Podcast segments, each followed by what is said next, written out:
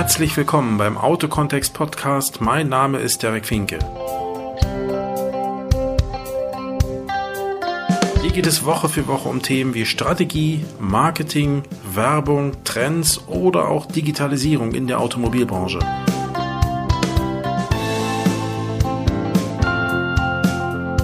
Vielen Dank, dass ihr dabei seid und euch die Zeit nehmt. Ich freue mich auf euch und lasst uns einfach anfangen. Hallo Leute, herzlich willkommen und zurück hier beim Autobusiness Podcast von und mit Derek Finke. Ja, Autobusiness, ein weites Feld und ich möchte mich auch nicht in alle Bereiche vorwagen, aber ich denke so einige Bereiche, die vor allen Dingen mit Themen wie Strategie, mit Marketing zu tun haben, auch mit Werbung oder eben auch mit dem Themen Digitalisierung, werde ich mich auseinandersetzen. Und heute fangen wir einfach mal an mit dem Bereich Stärken und Schwächen eines Autohauses. Ich denke, viele machen sich darum im Tagesgeschäft einfach keine Gedanken. Das ist sicherlich auch nicht vorzuwerfen, denn ich denke, im Tagesgeschäft ist man so abgelenkt mit anderen Sachen, dass das schon mal vorkommen kann. Ähm, macht aber Sinn, das immer wieder mal zu tun. Das heißt, sich selbst hinterfragen, beziehungsweise auch sich selbst hinterfragen zu lassen. Das heißt, wiederum in dem Fall, es geht nicht nur darum, seine eigene oder sich selbst ein Feedback zu geben, sondern sich das Feedback auch von Dritten zu holen. Das können Kunden sein, das können Mitarbeiter sein, Freunde, Bekannte, wer auch immer.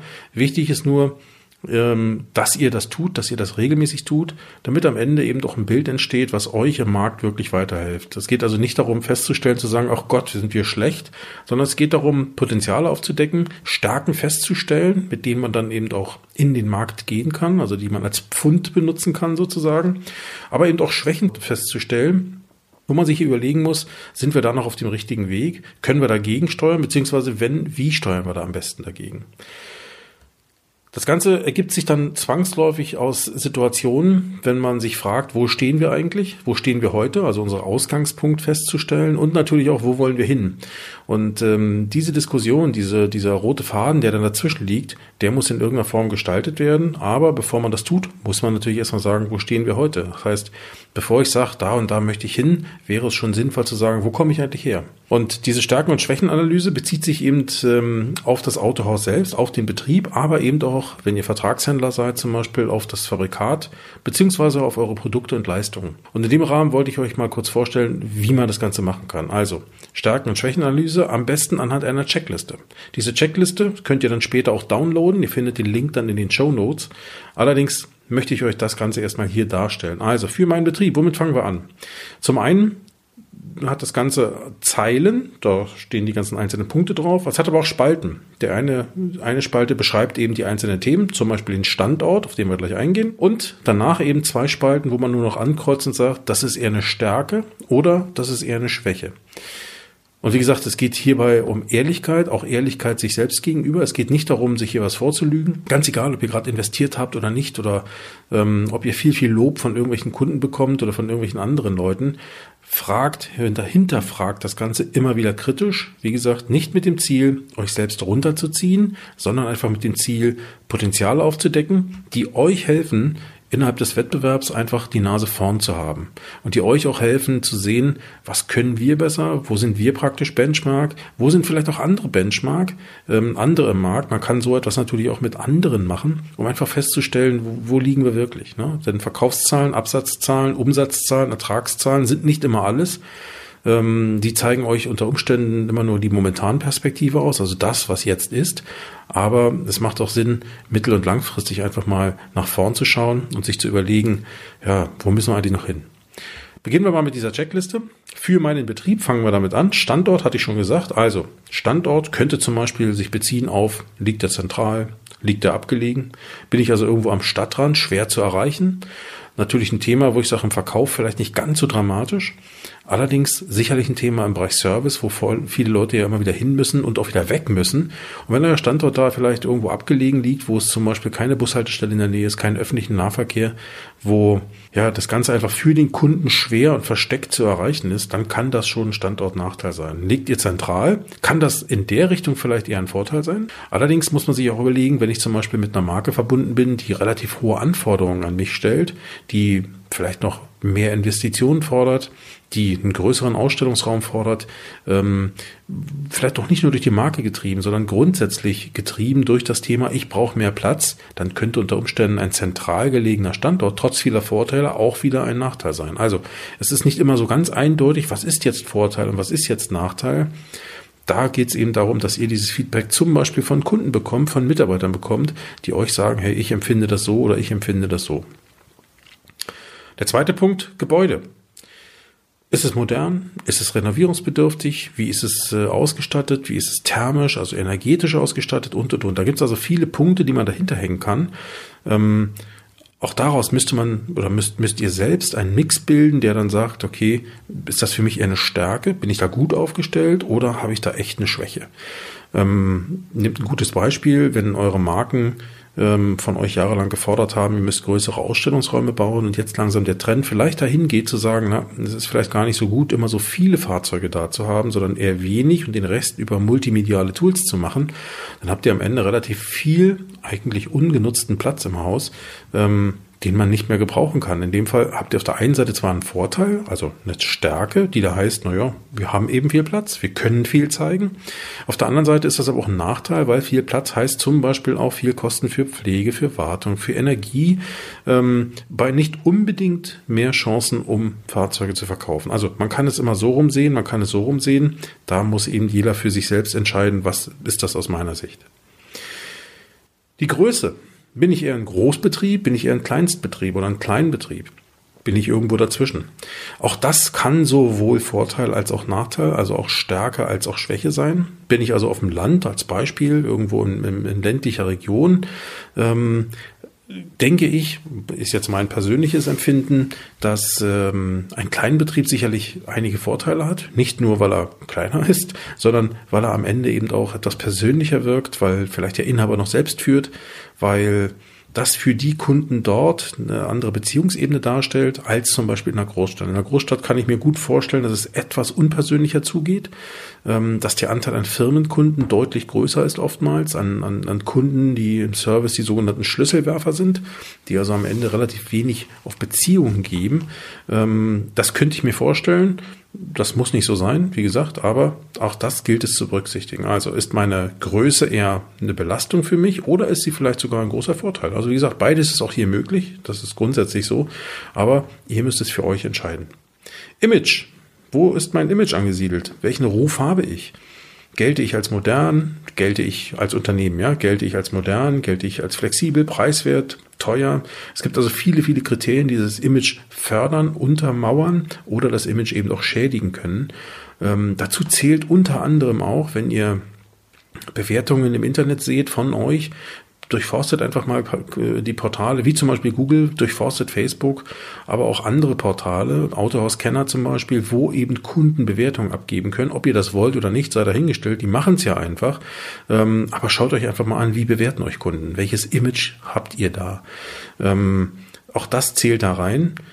Ich bin ich persönlich bin davon überzeugt, dass die von den Herstellern äh, initiierten Kundenbewertungen, also die CSS oder die Customer ähm, Satisfaction Surveys, wie sie so schön heißen, nur bedingt dafür taugen. Denn wenn man sich überlegt, auf welche Art und Weise heute CSS beeinflusst wird, auch von Seiten des Handels, dann glaube ich nicht, dass das immer ein realistisches Urteil abgibt. Ich denke, es macht Sinn, die Dinge einzubeziehen, aber man sollte da auch kritisch sein und sich fragen, ist das jetzt wirklich ein realistisches Urteil? Oder habe ich in meinem Counter Flyer stehen, auf denen ich darum bitte, bitte, bitte, bitte gebt mir fünf Sterne, weil vier Sterne sind schon nicht mehr gut. Also, das sind so Dinge, muss man drüber nachdenken, aber es fehlt oder es zählt eben mit auf das Image ein. Die Konkurrenz oder der Wettbewerb. Also, wie stark ist der? Ist der gut aufgestellt? Ist er stärker aufgestellt als ich? Dazu zählt im Übrigen Intrabrand genauso wie Interbrandwettbewerb. Also beide Varianten sind, spielen eine Rolle. Ähm, dass ihr Interbrandwettbewerb habt, ist völlig normal, ist auch völlig in Ordnung. Und ich glaube, das ist auch ein gesunder Wettbewerb, der da immer wieder entsteht. Aus meiner Einschätzung ist der Intrabrandwettbewerb viel gefährlicher, Denn äh, da, wo sich äh, mehrere Händler um dieselben Art von Kunden prügeln, mit denselben Produkten, mit denselben Angeboten, tja, da wird es natürlich immer ein bisschen eckiger und am Ende ist es schwer für den Kunden, den wirklichen Mehrwert eines Partners, eines, eines Händlers für sich zu erkennen. Und da ist es einfach so, dass es oft über den Preis geht. Und in Händlernetzen, die in sehr stark besetzt sind, die relativ wenig Raum zum Atmen für den einzelnen Händler lassen, da ist der Intrabrandwettbewerb relativ hoch. Tja, und das ist natürlich für euch ein Nachteil. Ähm, ansonsten, wie gesagt, ist der Wettbewerb stark, schwach? Gibt es viele Markenkollegen? Gibt es wenige? Wie sind die aufgestellt? Wie sind die im Wettbewerb? Ähm, auch da denselben Kriterien bemessen, wie ihr das hier für euch tut. Das könnte man mal machen, um einfach zu schauen, wo stehe ich da wirklich? Wo sortiere ich mich ein? Ne? Also Konkurrenz, ein ganz wesentlicher Punkt. Die Kundschaft als nächster Punkt. Ist die Kundschaft kaufkräftig? Bin ich also eher in einer Region, wo es kaufkräftige Kundschaft gibt oder bin ich in einer Region, wo das nicht so ist? Habe ich eine jüngere Klientel? Habe ich eher eine ältere Klientel? Im Moment mag es so sein, dass die ältere Klientel für mich hervorragend, ähm, äh, also für, für mich eher eine Stärke ist, aber das mag in zehn Jahren schon anders sein. Wenn die Klientel, die heute 65 ist, dann 75 ist, von unten relativ wenig nachwächst, dann habe ich echt ein Problem. Also insofern mag die Momentaufnahme gut sein, aber aus strategischer Sicht ist das Ganze vielleicht doch kein Vorteil. Also auch das kritisch bewerten. Wie alt sind meine Kunden? Wie hoch sind die Durchschnittsumsätze pro Kunde und und und? Das sind Dinge, die müsstet ihr aus euren Systemen ziehen können, aus dem, DS, aus dem DMS zum Beispiel. Und ähm, ja, in der Richtung würde ich einfach mal sehen, wie sind wir da aufgestellt? Verkaufsräume, ja, die sind hier nochmal extra in meiner Liste drin. Ähm, von der Art und Weise her kann man da in etwa auf das Gebäude auch gehen. Sind sie also modern, renovierungsbedürftig? Wirken sie attraktiv? Sind sie zu klein? Sind sie zu groß? Also all die Dinge, die auch da galten, kann man hier nochmal separiert nur allein für den Verkaufsraum darstellen. Wenn ihr Markenhändler seid und für die Marke eben auch ganz bestimmte strikte CI-Vorgaben zu erfüllen habt, dann ist sicherlich auch das zu berücksichtigen. Ähm, ja, spielt also auch eine Rolle. Werkstatt, ebenso wie das Gebäude, ebenso wie die Verkaufsräume. Also ist sie modern, ist sie renovierungsbedürftig? Wie, sind, wie ist sie technisch ausgestattet? Bin ich da auf dem aktuellen Stand? Stehen großartige Investitionen an? Einerseits, um den Zustand zu erhalten oder um den Zustand eben auch aufzuwerten. Auch das sind Dinge, die man unter Stärke- und Schwächeaspekten einfach berücksichtigen muss. Mein Service-Marktanteil, auch ein wichtiger Punkt. Also wo liege ich im Service-Marktanteil? Dafür sind äh, Zahlen zu ermitteln. Wie das geht, das da kommen wir später noch drauf. Aber auch da wieder, liege ich über dem Schnitt, liege ich im Durchschnitt, liege ich unter dem Durchschnitt? Wo sortiere ich mich da ein? Ganz wesentlicher Punkt, weil der Service-Marktanteil eben auch widerspiegelt, wie stark ich in diesem Bereich aufgestellt bin. Und wir alle wissen, Service ist nun mal eines der ertragreichsten oder eine der ertragreichsten Säulen im Autohaus. Soll heißen, wenn ich da eben gut aufgestellt bin, dann heißt das auch, meine Ertragsstärke ist größer. Und wenn ich da unterdurchschnittlich aufgestellt bin, heißt das am Ende eben auch, dass ich eben relativ wenig Ertrag zu erwirtschaften habe. Meine Mitarbeiter in der Werkstatt. Wir haben die Mitarbeiter hier mal aufgeteilt in Werkstatt und Verkauf. Ähm, Im Bereich der Werkstatt ist es eher so, dass wir uns fragen, wie sind meine Mitarbeiter drauf? Einerseits natürlich, wie sind sie ausgebildet? Ist das alles auf dem aktuellen Stand? Aber wie sind sie auch drauf? Ist das ein Team, was da hinten arbeitet? Oder ist es eher so, dass die Leute nebeneinander arbeiten? Sind sie aufgeschlossen? Sind sie wirklich kompetent, flexibel? Sind sie freundlich? Sind sie zuverlässig? Alles so Dinge, die ich mir überlegen muss. Wie ist das Team da hinten aufgestellt? Wie wirkt das zum Beispiel auf den Kunden? Wie kommt es bei denen an? Oder habe ich da hinten eher so ein zugeknüpftes, zugeknüpftes Team? Team von Werkstatt-Nerds, ich will sie mal so nennen, ja, ähm, die für sich genommen vielleicht tolle Mitarbeiter sind, aber die nach außen vielleicht ein bisschen dröge wirken. Ja, auch das hat natürlich Wirkung, weil ihr müsst immer sehen, wie sieht mich der Kunde, wie betrachtet mich der Kunde. Und das ist ein ganz wesentlicher Punkt. Im Verkauf gilt eigentlich grundsätzlich das Gleiche. Dazu kann man natürlich noch sagen, hey, kommen die Verkäufer sympathisch rüber? Kommen sie eher arrogant rüber? Kommen sie eher als Schwätzer rüber oder kommen sie eben auch als Zuhörer rüber? Auch das sollte man sich wirklich ehrlich fragen. Ähm, auch wenn ihr Verkäufer habt, die für sich genommen gute Verkäufer sind, im Sinne von, sie verkaufen viel an die Kunden, auch da nochmal sinnvoll hinterfragen, hey, ist es so, dass nicht nur die Zahlen für euch sprechen, sondern eben auch die restlichen Eigenschaften? Ja, Verkaufszahlen ähm, also meine, meine Absatzstärke, das ist ein Wert, den ich eher unter relativen Gesichtspunkten betrachten würde. Also gar nicht mal die absolute Zahl, ich verkaufe x 100 Autos, sondern ja, bin ich eher auf dem, in einer fallenden Entwicklung oder bin ich eher in einer steigenden oder zum Beispiel auch im stagnierenden Entwicklung? Soll heißen, wo komme ich her und wo entwickle ich mich gerade hin? Denn es ist ja was anderes, wenn ich sage, ich verkaufe 500 äh, Fahrzeuge im Jahr, klingt für sich genommen erstmal ganz toll. Allerdings, wenn ich letztes Jahr 700 verkauft habe, dann sind die 500 vielleicht nicht mehr so toll. Wenn ich letztes Jahr allerdings 300 verkauft habe, tja, dann klingt das ja noch toller. Also da das Verhältnis aussehen, wo kommen wir her, wo entwickeln wir uns gerade hin? Also auch das kann eine Stärke sein oder eben auch eine Schwäche. Unsere Werbung. Wie gestalten wir unsere Werbung? Also, was macht ihr im Autohaus? Macht ihr das, was alle machen? Macht ihr das, was alle Vertragshändler machen, alle Vertragshändler eurer Marke? Ja? Oder gibt es bei euch zum Beispiel irgendwelche ausgefallenen Sachen? Gibt es Dinge, die zum Beispiel eher auf euch als Handelsmarke hindeuten? Also seid ihr eigentlich ein durchschnittlicher Händler eurer Marke? Oder habt ihr Aktionen, die euch eben herausragen lassen, die euch ja auch aus Sicht der Kunden als etwas anderen, als etwas ähm, sich differenzierenden, anders darstellenden Händler äh, ausmachen.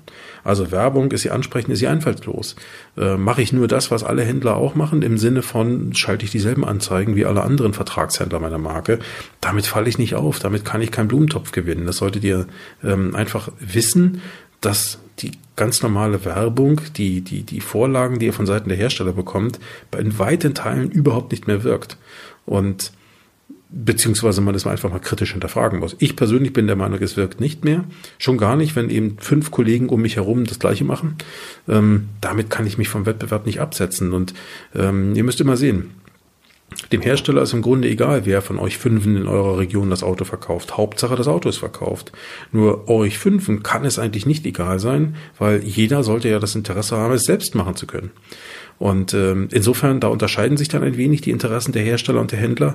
Und da ist jeder Händler für sich gefordert, ähm, gute Werbung zu gestalten und eben auch sich selbst mit Argumenten, aber eben auch mit einer pfiffigen Strategie vom Wettbewerb zu differenzieren. Also auch das Stärke oder Schwäche. Ja, dann ein Punkt noch, das wäre die Öffentlichkeitsarbeit. Ähm, habt ihr gute Kontakte zu zum Beispiel zu Journalisten, zur Fachpresse beziehungsweise zu eurer regionalen Presse? Ähm, seid ihr dort regelmäßig vertreten? Macht ihr mit denen irgendwas? Das könnte zum Beispiel sein, dass ihr gemeinschaftlich ähm, oder dass ihr als der der der fachliche Partner ähm, regelmäßige Beilagen gestaltet, regelmäßige Sonderteile in den Zeitungen gestaltet, zum Beispiel durch fachliche Beiträge, durch Kommentare, ähm, dass ihr die Journalisten vor Ort unterstützt in dieser Richtung. Das kann eben auch schon ein Thema sein. Aber Öffentlichkeitsarbeit ist nicht nur Pressearbeit, es gilt zum Beispiel auch, wie sind eure Beziehungen zum öffentlichen Dienst, also zu den äh, zur Lokalpolitik, zur Kommunalpolitik? Ähm, seid ihr da gut aufgestellt? Habt ihr da Einfluss? Einfluss im Sinne von, ich kenne da Leute, kann da hier und da mal mitreden oder habe einen kurzen Draht zu Entscheidern in dieser Richtung, weil das kann euch in bestimmten Bereichen eben auch helfen. Ja, so viel erstmal zu meinem Betrieb. Das wären jetzt die Stärken und Schwächen, die über euren eigenen Betrieb abgeprüft werden müssen. Ein zweiter Punkt wäre der Bereich Fabrikat oder Produkt. Auch das gilt hier. Da wird es äh, einige Sachen geben, die ihr schon mal gehört habt. Also es geht los mit dem Thema Image. Was für ein Fabrikat oder welche Fabrikate, wenn ihr Mehrmarkenhändler seid, vertrete ich? Soll heißen, wie ist deren Image? Ist das eher sportlich, wirken die oder haben die den Ruf teuer zu sein oder eher biedere Produkte zu sein oder solide Produkte zu sein. Also all das spielt eine Rolle und hat eben auch damit zu tun, wie ihr stark oder eben doch schwach aufgestellt seid. Technik. Ist eher fortschrittlich, anspruchslos, ist sie umweltfreundlich? Ja, also das sind Dinge, die im Bereich der Technik meiner Fabrikate eine Rolle spielen. Ähm, auch das verschafft euch am Ende als Vertreter dieser Fabrikate natürlich ein gewisses Image. Das färbt ja in gewisser Form auf euch ab. Also damit ist es auch ganz klar Stärke oder Schwäche. Design natürlich das gleiche, eher unauffällig, eher auffällig, extravagant, ja, angesagt, trendig. Ja, also es gibt so Sachen, die man auch bewerten kann. Auch das sind Dinge, die man eher schwach oder auch stark werden kann. Preis, teuer oder preiswert, ganz klar. Ne, es gibt nicht viel dazwischen. Ähm, Zuverlässigkeit, habe ich Produkte, die eher langlebig sind oder habe ich Produkte, die total reparaturanfällig sind. Ich persönlich glaube ja nicht, dass es heute noch Fabrikate gibt, die total reparaturanfällig sind. Es mag sicherlich Unterschiede geben, ja, auch von Modell zu Modell, vielleicht sogar von Fabrikat zu Fabrikat. Das möchte ich nicht negieren. Aber wenn ich mal so 20, 30 Jahre zurückdenke, da gab es schon Marken, die tatsächlich echte Probleme hatten und einige der Marken, ja, ich denke, denen hängt dieser Ruf auch immer noch an, obwohl es wahrscheinlich in der Realität gar nicht mehr so extrem ist, wie es damals mal war. Wiederverkaufswert, ganz wesentlicher Punkt heutzutage. Es werden immer mehr Fahrzeuge zum Beispiel auch geleast oder mit Ballonfinanzierung finanziert. Da spielt natürlich auch der Wiederverkaufswert eine Rolle. Wenn der relativ hoch ist, klar, dann habe ich natürlich einen Argumentationsvorteil. Ist der niedrig, weil der Wertverlust eben hoch ist, tja, dann habe ich natürlich auch wieder eher einen Nachteil. Die Verarbeitung, exzellent oder durchschnittlich, ja, wie sind die Fahrzeuge im Durchschnitt verarbeitet, auch das hier zu benennen ja, wieder der Wettbewerb, Konkurrenz. Habe ich viel, habe ich wenig? Wobei das hier natürlich auch auf das Fabrikat, Schrägstrich, auf das Segment abzielt. So heißen, es geht weniger darum zu sagen, ja, habe ich noch andere Händler in meiner Umgebung, sondern es geht vielmehr darum, das Fabrikat oder auch die Modelle im Einzelnen der Fabrikate in ihren Segmenten sind die da eher allein unterwegs, also mit relativ wenig Wettbewerb, oder sind die da schon in scharfen Wettbewerb unterwegs? Ich mag ähm, mal ein Beispiel nennen. BMW hat mit dem X6 ja ein, ein, ein Segment begründet, der SUV-Coupés, und ist dort lange Zeit alleine unterwegs gewesen. Das heißt, äh, die haben dann ein Segment begründet, was wurden am Anfang arg belächelt, ist auch nicht gleich voll eingeschlagen, glaube ich, die Bombe, aber ja, nach einiger Zeit ist es richtig gut angelaufen und die konnten sich da tummeln, hatten lange, lange Zeit keinen Wettbewerb, weil die niemand auf dem, auf dem Schirm Schirm hatte. Tja, und jetzt ziehen natürlich nach und nach Wettbewerber hinterher, weil sie erkannt haben, dort ist Geld zu verdienen. Und das wäre zum Beispiel ein Segment gewesen, wo der BMW-Händler hätte lange Zeit sagen können, oh, toll, wir haben kaum Wettbewerb in diesem Bereich. In anderen Bereichen dann vielleicht schon. Ja, nur mal ein Beispiel. Ja, Marktanteil genau das gleiche. Einerseits vorhin hatten wir das ja für euren Betrieb. Jetzt hätten wir es für, eure, für euer Fabrikat. Also habe ich da eher eine Marke, die stark aufgestellt ist im Markt? Oder habe ich da eine Marke, die eher durchschnittlich ist oder vielleicht sogar unbedeutend? Ähm, wenn ich eine Marke habe, die mit, äh, die stark aufgestellt ist im Markt, dann ist das per se natürlich schon mal ein Vorteil. Natürlich, wenn ich mal das Beispiel Volkswagen sehe, kann sowas auch mal zum Nachteil gerieren, ähm, wenn die Marke mal ein Problem hat. Ähm, allerdings grundsätzlich kann man nur sagen, eine starke Marke ist natürlich ein Vorteil, auch wenn diese Marke im Regelfall höhere Forderungen an euch als Händler stellt. Aber grundsätzlich habt ihr damit schon sehr viel Rückenwind im Markt. Stellt euch vor, ihr habt eine Marke, die im 0,% Bereich Marktanteile hat da hast du es grundsätzlich immer schwerer, weil solche Marken natürlich auch finanziell nicht so stark aufgestellt sind, dass sie großartiges Marketing machen können, ähm, was dann wiederum auf euch, auf euch abfärbt. Also auch das ein Thema, ähm, wo man ganz eindeutig sagen muss, starke Marken sind eben tatsächlich auch ein Vorteil. Ja, die Verkaufszahlen dieser Marken, dieser Fabrikate, in dem Fall eher bundesweit, ähnlich wie vorhin gedacht äh, auf dem im, im Handel. Ähm, ich würde das eher relativ sehen. Also seid ihr da eher stark unterwegs oder seid ihr da eher schwach unterwegs? Das ist eine Checkliste für eine Stärken- und Schwächenanalyse. Man kann das sicherlich ausweiten. Ne? Man kann das sicherlich auch noch detaillierter machen. Aber ich glaube, man muss die Kirche auch im Dorf lassen und am Ende solche Sachen auch praktikabel halten. Die meisten Autohäuser, die ich kenne, haben einfach keine eigene großartige Marketingabteilung, die auch Zeit und Möglichkeiten, also Ressourcen hat, sich äh, mit ausgiebig mit solchen Marktforschungen hier zu beschäftigen. Insofern muss man solche Sachen etwas übersichtlich halten. Und ich glaube, wer nach solchen Kriterien prüft und nach solchen Kriterien eine Bewertung erstellt, der ist schon deutlich weiter als alle diejenigen, die das nicht tun. Weil derjenige viel besser weiß und sich einschätzen kann und ein Gefühl dafür entwickeln kann, ja, sind wir wirklich so gut, wie wir glauben? Oder glauben wir nur so gut zu sein? Und äh, dazwischen gibt es einen ganz enormen Unterschied. Und ich möchte euch motivieren, darüber nachzudenken, diesen Unterschied eben aufzuheben, beziehungsweise sich wirklich ein realistisches Bild zu vermitteln, ähm, um über diesen Weg dann einfach äh, ja, für sich auch gesunde und vernünftige Entscheidungen treffen zu können. So viel soll es heute erstmal gewesen sein. Stärken- und Schwächenanalyse. In dem nächsten Podcast, in der nächsten Episode werden wir darauf eingehen oder werde ich darauf eingehen, wie man an einen Großteil dieser ganzen Informationen kommt. Das heißt, all die Dinge, die ich jetzt gerade genannt habe in dieser Checkliste, geht ja nicht nur darum, dass man die selbst für sich aus dem Kopf ähm, ermittelt. Hier und da muss man ja auf andere Quellen zugreifen. Und was es da für Quellen gibt, wo man diese ganzen Daten, diese ganzen Informationen herbekommen kann, darauf gehen wir nächste Woche ein. Bis dahin wünsche ich euch eine erfolgreiche Zeit. Bleibt mir gewogen und ja, würde mich freuen, wenn ihr nächste Woche einfach wieder dabei seid. Tschüss, Derek Winke.